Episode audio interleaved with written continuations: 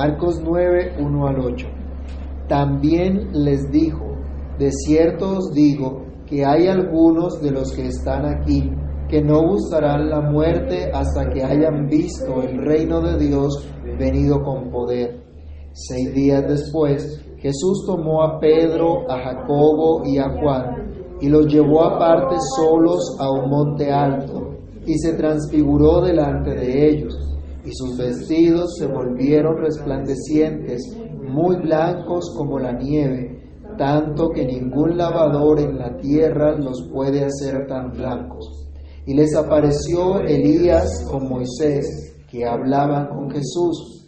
Entonces Pedro dijo a Jesús, Maestro, bueno es para nosotros que estemos aquí y hagamos tres enramadas, una para ti, otra para Moisés y otra para Elías, porque no sabía lo que hablaba, pues estaban espantados.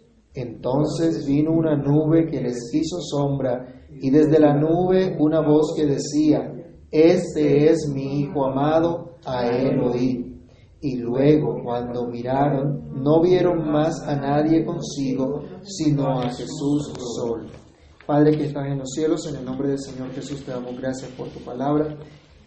Padre bueno, pedimos abre nuestro entendimiento, ilumina nuestro entendimiento, que tu Espíritu obre en nuestras vidas, obre en nuestros corazones, que tu palabra no vuelva a ti vacía, sino que haga lo que tiene que hacer en cada uno de nosotros, que tu palabra, Señor, traiga edificación, exhortación, consolación a nuestras vidas, que veamos hoy, Señor, cómo tú hablas a cada uno de nosotros, que escuchemos tu voz y nuestras vidas sean transformadas por el poder de tu palabra.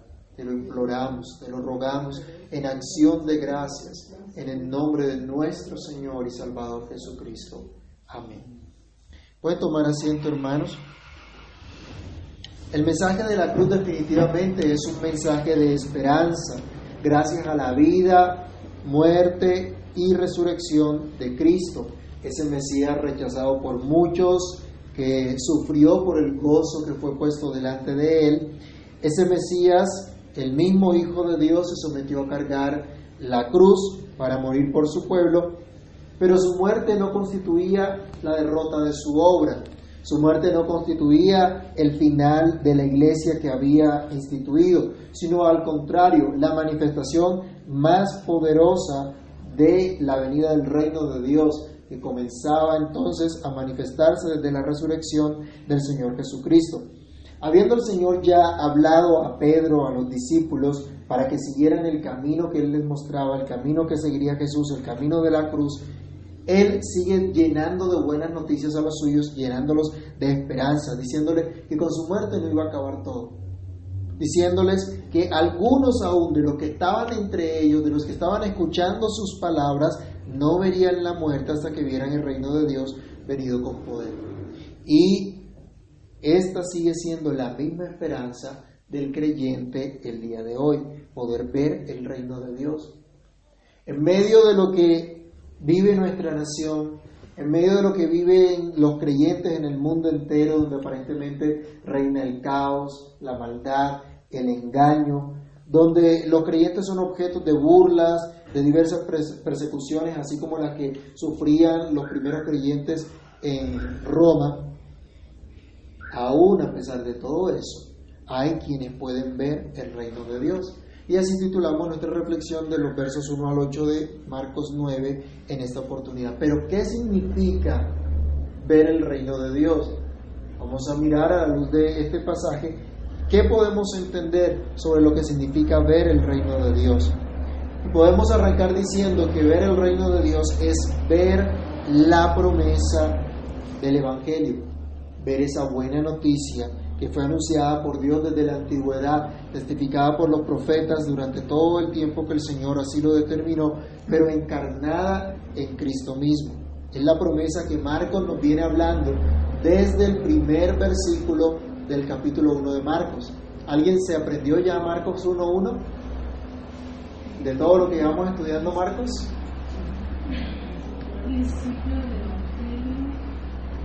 principio del Evangelio de Jesucristo, Hijo de Dios.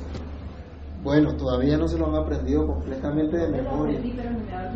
Ah, toca repasarlo entonces constantemente. Llevamos más de un año estudiando Marcos.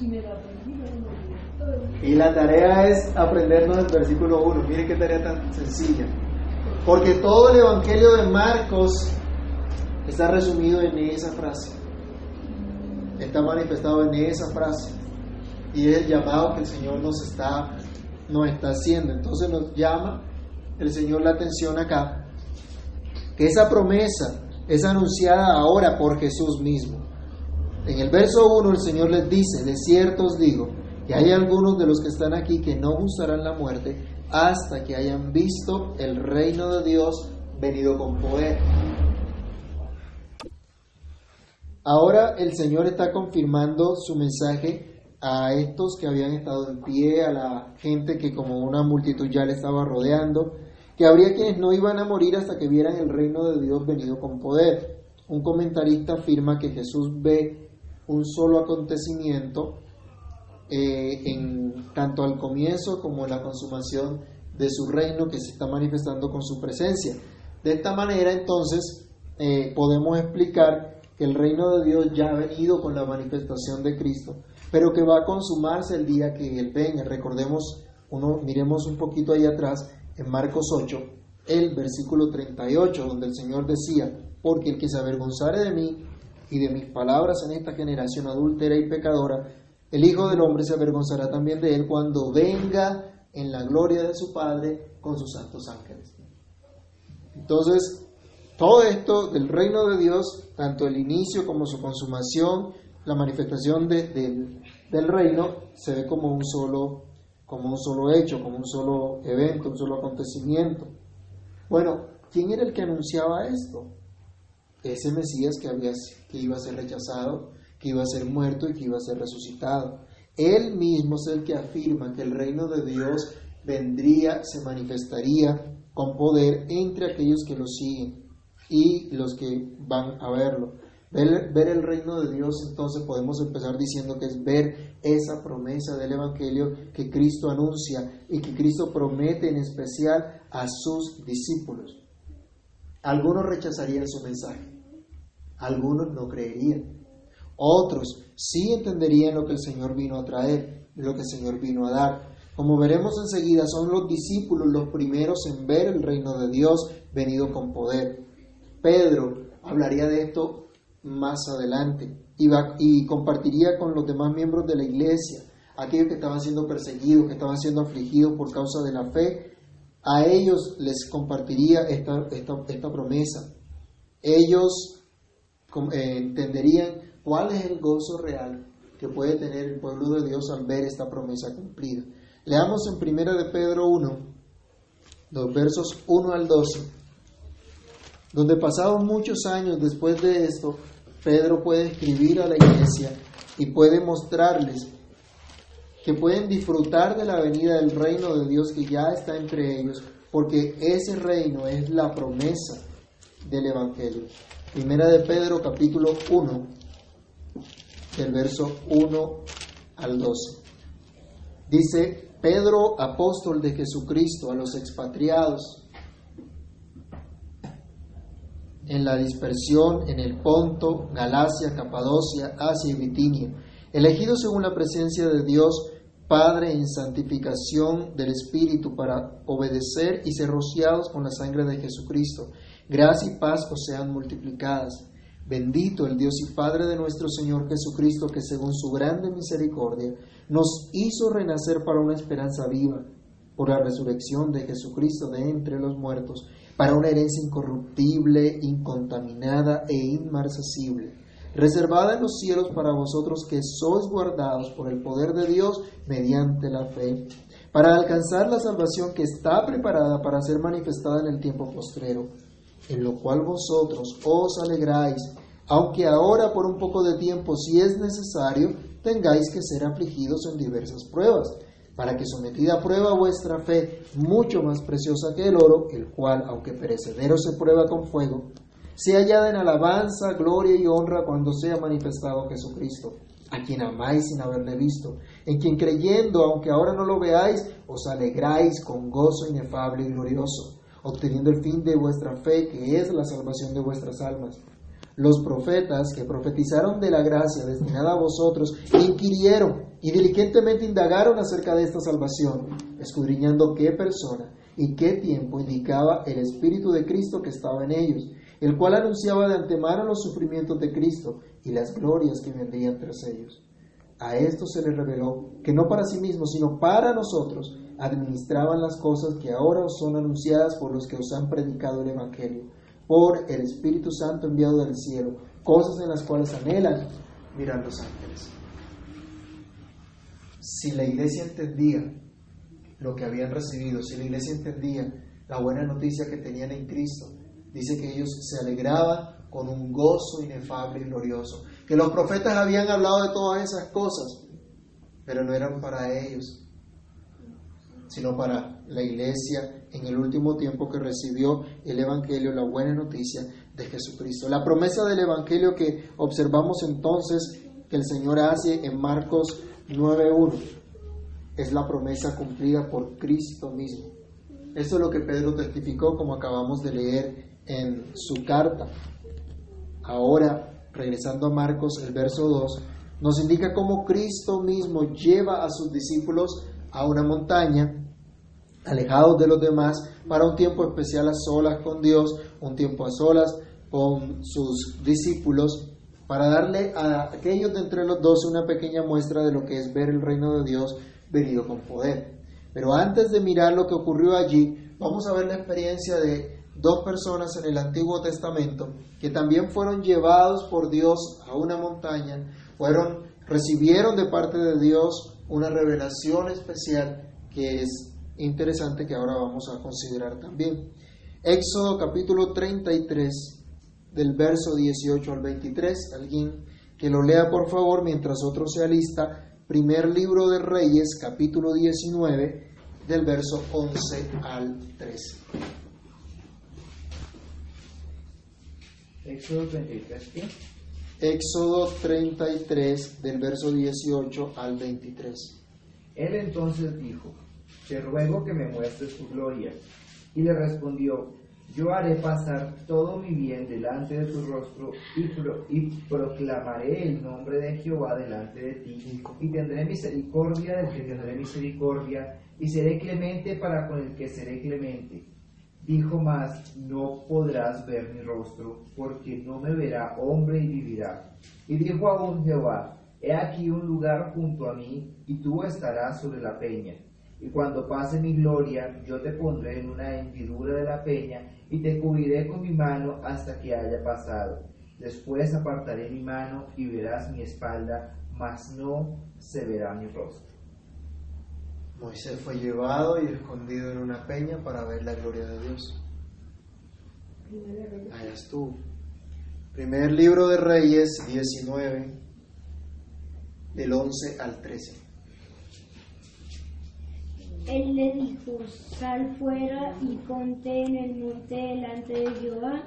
Y he aquí Jehová que pasaba y un grande poder y, y un grande y poderoso viento que rompía los montes y que y quebraba las peñas delante de Jehová. Pero Jehová no estaba en el viento y tras el viento un terremoto, pero Jehová no estaba en el terremoto y tras el terremoto un fuego, pero Jehová no estaba en el fuego. Y tras el fuego un, un, un silbo ap- apacible y delicado. Y cuando oyó Elías, cubrió su rostro con, con su manto y salió, y salió y se puso a la puerta de la cueva. Y aquí vino a él una voz diciendo, ¿qué haces aquí, Elías? Moisés y Elías en la presencia de Dios. Tengamos ese cuadro en mente para poder continuar y ver lo que en este versículo de Marcos vamos a, a ver. Dice que seis días después Jesús tomó a Jacobo y a Juan y los llevó aparte solos a un monte alto y se transfiguró delante de ellos. Moisés y Elías fueron llevados a la presencia de Dios para que pudieran ver la gloria de Dios. Dios los llevó para que vieran su gloria.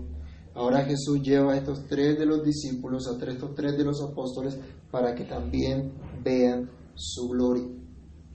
Quiera Dios hoy también cumplir su promesa en nosotros. Quiera Dios llevarnos también a ver su reino, a ver su gloria, a estar así como Moisés junto a esa peña, la cual es Cristo. Quiera Dios hacernos escuchar esa voz apacible, grata, en medio de nuestras angustias, en medio de nuestras percepciones equivocadas, como ocurrió también con Elías para que entonces veamos la gloria de Cristo.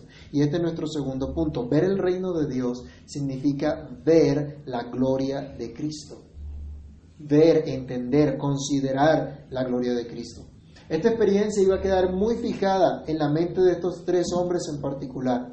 Uno de ellos sería el primer apóstol en ser martirizado, Jacob.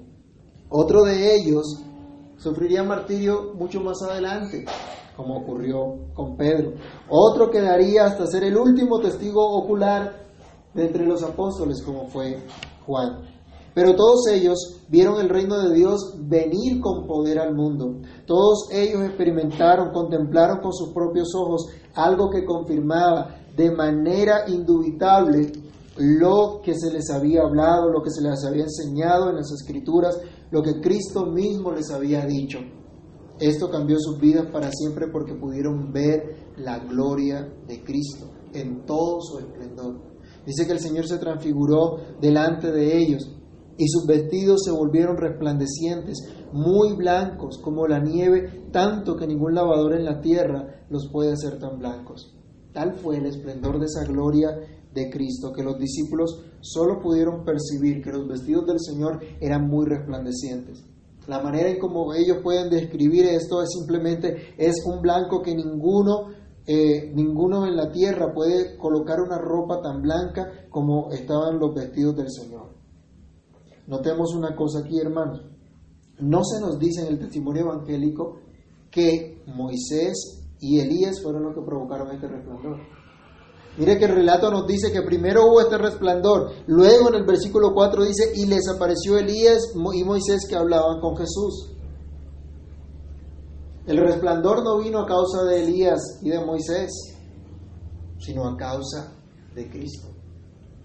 Fue a causa de Cristo que vino esta manifestación de la gloria de Dios. Esto nos recuerda cuando Dios le mostró su gloria a Moisés allí en ese monte ¿Qué fue lo que le tocó hacer a Moisés? Alguien que lea por favor Éxodo 34, versículo 35, que a causa de la gloria de, de Dios, el rostro de Moisés resplandeció, y Moisés tuvo que hacer algo. Y al mirar los hijos de Israel, el rostro de Moisés, veían que la piel de su rostro era resplandeciente y volvía Moisés a poner el velo sobre su rostro hasta que entraba a hablar con Dios. A causa de la gloria de Dios el rostro de Moisés resplandecía y tenía que colocarse un velo para que la gente no colocara su mirada en Moisés, sino en Dios. Moisés no resplandeció con luz propia, con gloria propia, sino con la luz de Jesucristo. ¿Se acuerdan ustedes de la experiencia que tuvo Elías frente a los profetas de Baal? Que Elías oró y cayó fuego del cielo, consumió el holocausto y demostró que el único Dios es el Señor, el Dios de Israel, aquel que respondió con fuego, que los profetas de Baal no pudieron hacer que Baal le respondiera en manera alguna. Elías vio esa gloria de Dios a manera de la respuesta que le dio con ese, con ese fuego. Y la gente conocía ese fuego. ¿Se acuerdan cuando Moisés estuvo con el pueblo en el desierto también? Que de día iba una nube y de noche un fuego, manifestando así la presencia de Dios con ellos. Ellos sabían que eso hablaba de la presencia, de la gloria de Dios. Ahora acá, esto es lo que ven los discípulos que está ocurriendo. Ellos vieron entonces a su maestro por un momento en todo su esplendor, en toda su gloria. Como aquel que había venido a libertar al pueblo, como aquel que volvía el corazón de su pueblo a Dios, como aquel que es la única fuente de verdad, la única fuente de amor, aquel que siendo Dios ha venido para estar con su pueblo. Ellos vieron la gloria de Cristo en el testimonio de la ley y los profetas. Elías y Moisés que aparecen aquí con él representan el testimonio de la ley y los profetas. Bueno, ¿cómo supieron los discípulos que estos personajes eran Elías y Moisés? Ni idea. La Biblia no lo dice. Solo sabemos que de algún modo Dios les testificó, les, les mostró que esos eran Moisés y Elías. Cualquier cosa que nosotros inventemos ahorita sería solo eso, un invento y una especulación. No es más. Lo cierto es que Dios de alguna forma les hizo entender. Moisés recibió la ley de parte de Dios. Y haber recibido la ley de parte de Dios fue con gran gloria. ¿Se acuerdan ustedes en el monte Sinaí qué ocurrió cuando Dios habló con Moisés y con el pueblo y les trajo la ley? ¿Se acuerdan que el monte se estremecía? ¿Se acuerdan que hubo humo, fuego en ese monte? Que hubo una trompeta que sonaba largamente. Bueno, allí ellos vieron lo que Dios había hecho. Lo que decía ahora rato. Elías vio que cayó fuego del cielo. Entonces habían conocido todo esto. Jesús se encarga de mostrarle que la ley y los profetas están hablando de Cristo. Leamos por favor Lucas capítulo 24, los versículos 25 al 27. Lucas 24 del verso 25 al 27.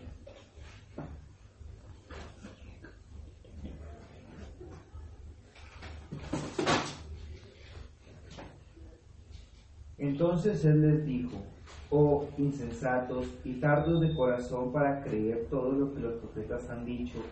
¿No era necesario que el Cristo padeciera estas cosas y que entrara en su gloria?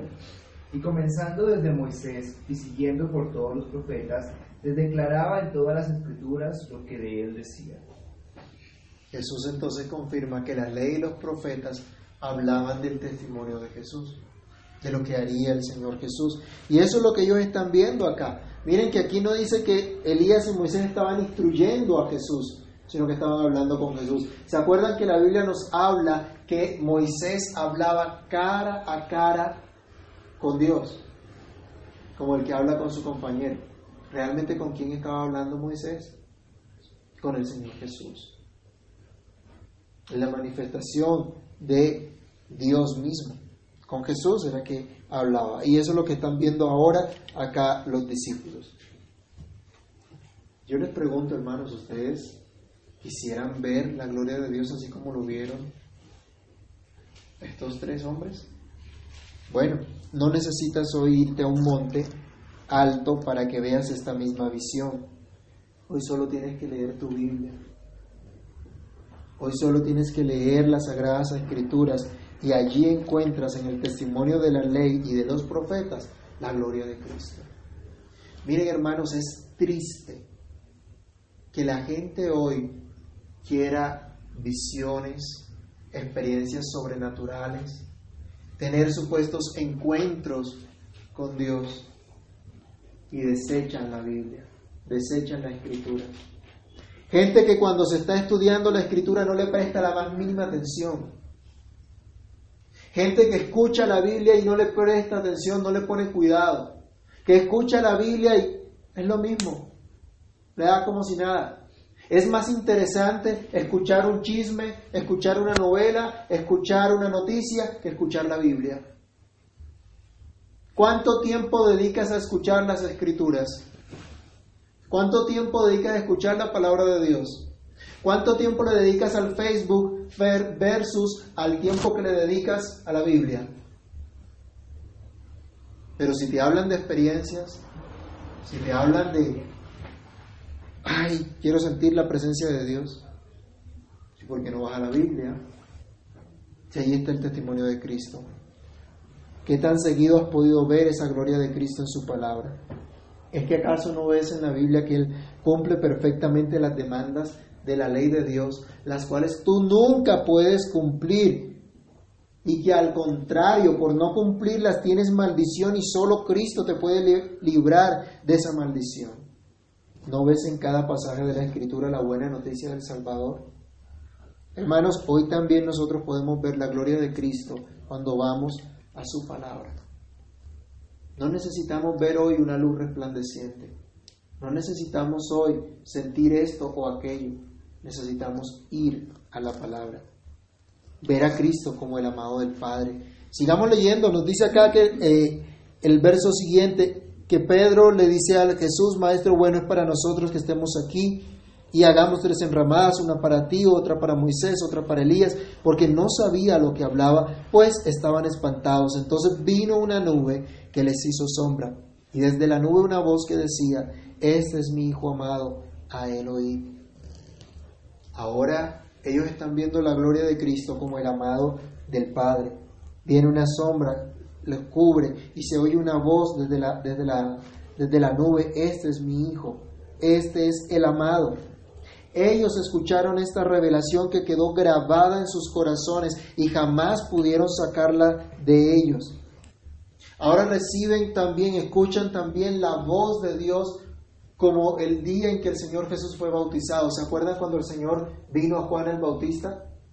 También se abrieron los cielos. También vino el Espíritu de Dios sobre el Señor Jesús. También vino una voz que dijo, este es mi Hijo amado.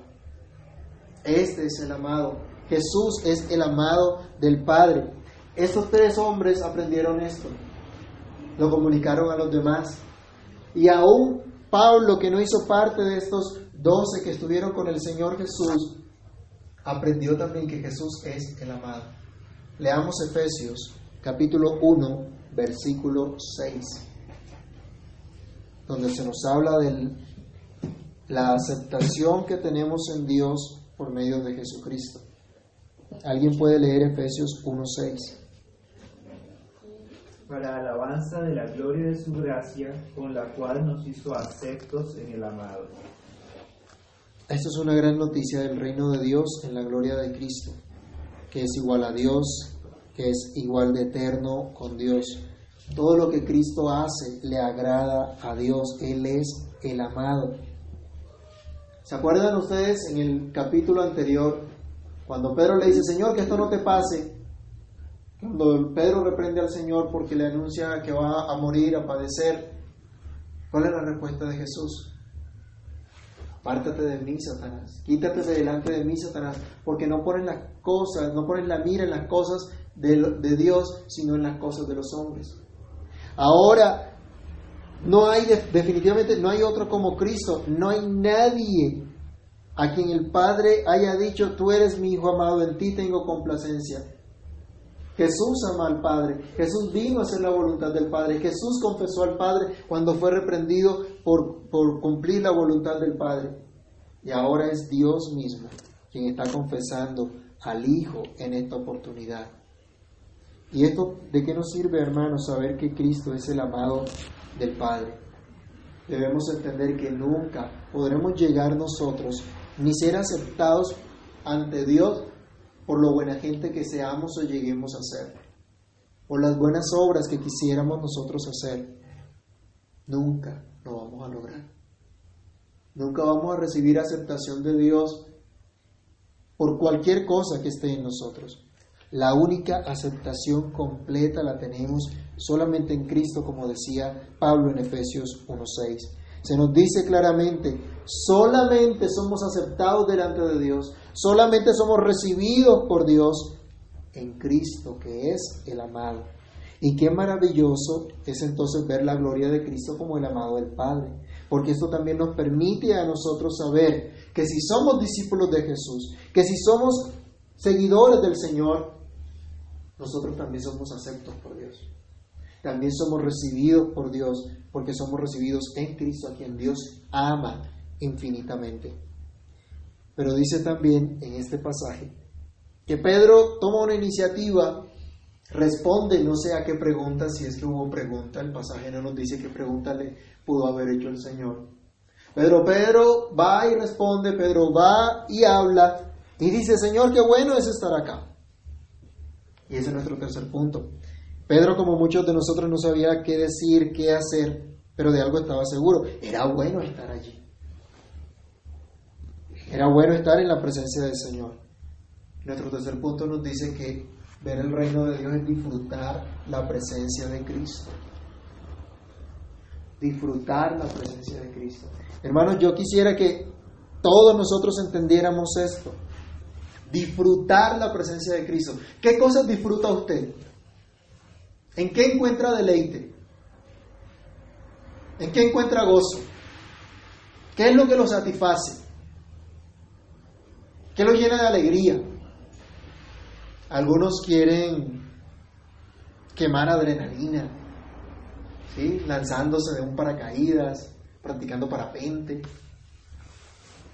haciendo cosas que, que les muevan por completo sus, sus emociones, que los llenan. Un tiempo de comunión a solas con Dios. Pedro no sabía qué decir, estaban llenos de temor, nos dice aquí el pasaje, cuando vieron esta revelación de Dios. Simplemente dice, bueno es para nosotros estar aquí. Y hermanos, ¿quién puede decir lo contrario? El salmista escribió en una oportunidad, en cuanto a mí, el acercarme a Dios es el bien. El estar en la presencia de Dios es el bien. El, el apóstol Pablo decía, estoy, en, estoy dividido en, el pensamiento de que partir y estar con Cristo es muchísimo mejor. Él decía, si me muero, me voy con Cristo, es mucho mejor. ¿Pensamos nosotros de la misma manera? ¿O todavía nos da miedo cuando pensamos que si morimos, ¿qué pasa? Nos asustamos. Si morimos, partir y estar con Cristo es mucho mejor. Pero Pablo decía, si me quedo, si sigo vivo, es para el beneficio de la obra de Dios, para el beneficio de la iglesia, para provecho de la iglesia. Y dicen, las dos cosas estoy puesto en estrecho. Son importantes. Pero él decía, estar con Cristo es muchísimo mejor. Hace muchos años cantábamos un coro que decía, estar en tu presencia, Señor, qué grato es. Es mejor que todos los momentos estar en tu presencia, Señor, qué grato es. Realmente grato para nosotros estar en la presencia de Dios. Disfrutamos el acercarnos a la presencia del Señor. Cuando el pueblo de Israel estuvo en el desierto, habitó en tabernáculos. ¿Se acuerdan? En enramadas. Y ahora Pedro está recordando aquella época. Cuando usted lee Levíticos, y puede leer el versículo 23, no nos da tiempo de leer todos los versos, Allí encuentra usted cómo Dios estableció la fiesta de los tabernáculos, para que el pueblo recordara que Dios los hizo habitar en, en ramadas. No eran casas construidas, casas perfeccionadas, casas muy bien hechas donde ellos vivían. Eran lugares donde se podían cubrir del sol, del viento, pero dependían por completo de Dios, dependían por completo de la provisión de Dios. Pedro se propone hacer tres enramadas, no sabía lo que estaba haciendo, pero él dice, es bueno para nosotros estar acá. El viernes pasado participaron de la jornada de oración. Hubo una convocatoria para que se orara por el país, en plazas principales, en las sedes de las iglesias, o cada uno en su, en su lugar apartado pudo tener un tiempo de comunión con Dios orando y pidiendo misericordia al Señor por la nación. ¿Cómo puedes disfrutar comunión a solas con Dios, a solas con Cristo? Cuando puedes hacer esto, cuando puedes entrar en su presencia a orar, a implorar su misericordia, estás ya disfrutando de esa manifestación poderosa del reino de Dios, oyendo a Cristo. La voz que escucharon ellos les decía, a Él oír. Tenían que oír solamente a Cristo. Como Pedro, muchos de nosotros no sabemos qué decir o qué hacer. Cuando vamos a orar, ¿qué, qué nos pasa? Pensamos en todo lo que nos ha pasado en el día y no sabemos ni qué decir delante de Dios. Pero el Señor nos ayuda aún en nuestra debilidad porque el Espíritu de Dios intercede por nosotros. Pero ver el reino de Dios implica disfrutar esa presencia de Cristo escuchándole, escuchando su voz. Cuando escuchamos la voz de Cristo, estamos participando del reino de Dios, estamos viendo el reino de Dios. Cuando nos exponemos a la, a la predicación de su palabra, cuando estudiamos su palabra, estamos escuchando a Cristo experimentando el reino de Dios en nuestras vidas. Es por eso que a pesar de lo que hay a nuestro alrededor, a pesar de la cantidad de gente que rechaza a Cristo, a pesar de todo eso, nosotros como creyentes podemos experimentar el reino de Dios en nuestras vidas cada vez que escuchamos al Señor en su palabra, cada vez que escuchamos sus enseñanzas para ponerlas por obra en nuestra vida diaria. Otra vez decía la voz, a él oír. Pedro y los otros dos discípulos, aunque estaban llenos de temor, fueron alentados por la palabra de Dios. Aunque estaban llenos de temor, fueron alentados a escuchar solamente a Cristo. Pues cuando pasaron esas palabras y ellos se levantaron para ver qué había, solo vieron a Jesús solo. No vieron a Jesús ya con Elías ni con Moisés, sino a Jesús solo. Había que mirar solamente a Cristo. Miremos finalmente en primera, eh, segunda de Pedro, capítulo 1, versículo 16. Pedro aprendió esta lección y quedó muy fijada en su corazón. Segunda de Pedro, capítulo 1, verso 16.